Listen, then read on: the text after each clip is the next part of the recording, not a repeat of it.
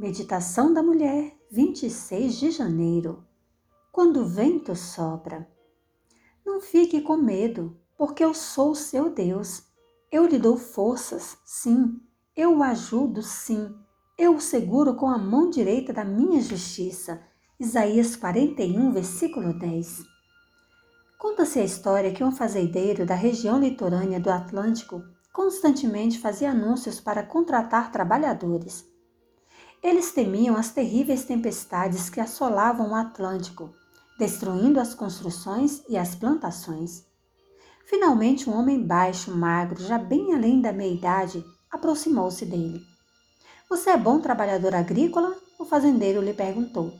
Bem, eu consigo dormir quando o vento sopra, o homem respondeu. Embora sem entender muito aquela resposta, o fazendeiro o contratou. O homem trabalhava bem na fazenda, atarefado do nascer ao pôr do sol, e o fazendeiro estava satisfeito com seu desempenho. Então, certa noite o vento soprou forte vindo do mar. O fazendeiro pegou uma lanterna e correu para a parte da casa onde morava o trabalhador. Levante-se! ele gritou. Uma tempestade está começando. Arremesse, amarre todas as coisas antes que sejam levadas pelo vento. O homem virou-se para o outro lado e disse firmemente: não, meu senhor. Eu lhe disse, eu consigo dormir quando o vento sopra. Enfurecido, o fazendeiro correu para fora, a fim de se preparar para enfrentar a tempestade. Para sua surpresa, ele percebeu que toda a palha havia sido coberta com lona. As vacas estavam no curral, as galinhas estavam no galinheiro, as portas trancadas. O fazendeiro finalmente compreendeu o que o seu empregado tinha dito então ele retornou para sua cama e foi dormir. Não sei se essa é uma história verídica, mas também passei por duas tempestades difíceis. A primeira foi em 1998, ao ser diagnosticada com uma doença autoimune rara, para a qual não há cura.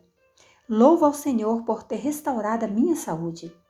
A segunda foi em 2008, quando meu esposo foi diagnosticado com uma doença que mais tarde o levou à morte. Se eu não conhecesse o Senhor do vento e não estivesse firmemente fundamentada em Sua palavra e em Suas promessas, teria sido muito difícil sobreviver àquelas tempestades da vida. Quando estamos preparadas espiritualmente, mental e fisicamente, não temos nada a temer.